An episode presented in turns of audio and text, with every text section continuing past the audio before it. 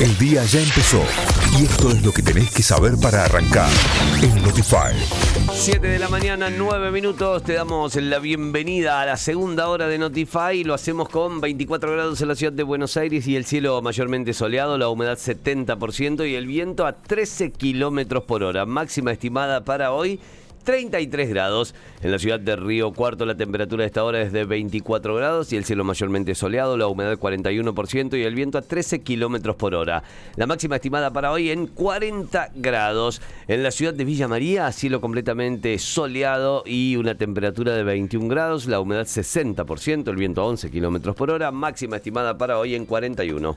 Nos vamos hacia mm, Mar del Plata. En Mar del Plata a esta hora 17 grados, la humedad del 92% el viento a 13 kilómetros en la hora. Se espera para hoy en Mar del Plata una jornada de sol pleno y 36 grados de temperatura. Mucho protector solar por ahí, por favor. En San Miguel de Tucumán en este momento 22 grados, la humedad del 57%, el viento a 10 kilómetros en la hora. Y a tener en cuenta, la máxima para hoy será de sol pleno con 41 grados, 41 grados, y se mantendrá constante durante los próximos cuatro días. 41 grados hasta el domingo para Tucumán. Y vamos a Córdoba. Aquí en Córdoba tenemos una temperatura de 24 grados, la humedad del 39%, el viento a 14 kilómetros en la hora y se espera una máxima para el día de hoy de 40 grados con sol pleno. Ahí va, eh, calorcito por todo el país, así que estar preparados también para lo que se viene. Vamos directamente a las noticias.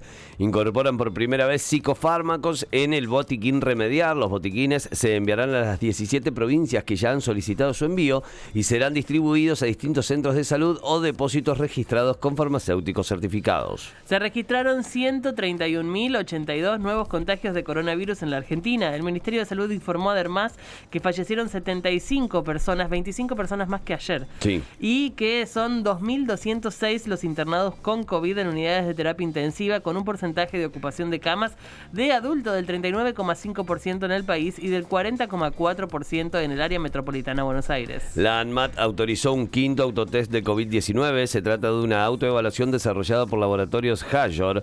La semana pasada aprobó el uso a las pertenecientes a Abbott, Roche, Viami Group y Biener. Será de venta exclusiva en farmacia farmácias. Ratifican la rebaja de restricciones a productos de economías regionales. El gobierno nacional recordó que desde el primero de enero rige la reducción al 0% en, una, en las alícuotas para productos provenientes de economías regionales como grasas y aceites, uva, cera de abeja, la avena, el centeno, el garbanzo, las lentejas, el poroto, los granos eh, eh, perlados y triturados de avena, copos de papa, fécula de papa, mandioca, etcétera. Todos estos productos estaban tributando el 4,5 y desde el primero de enero es el cero su tributación.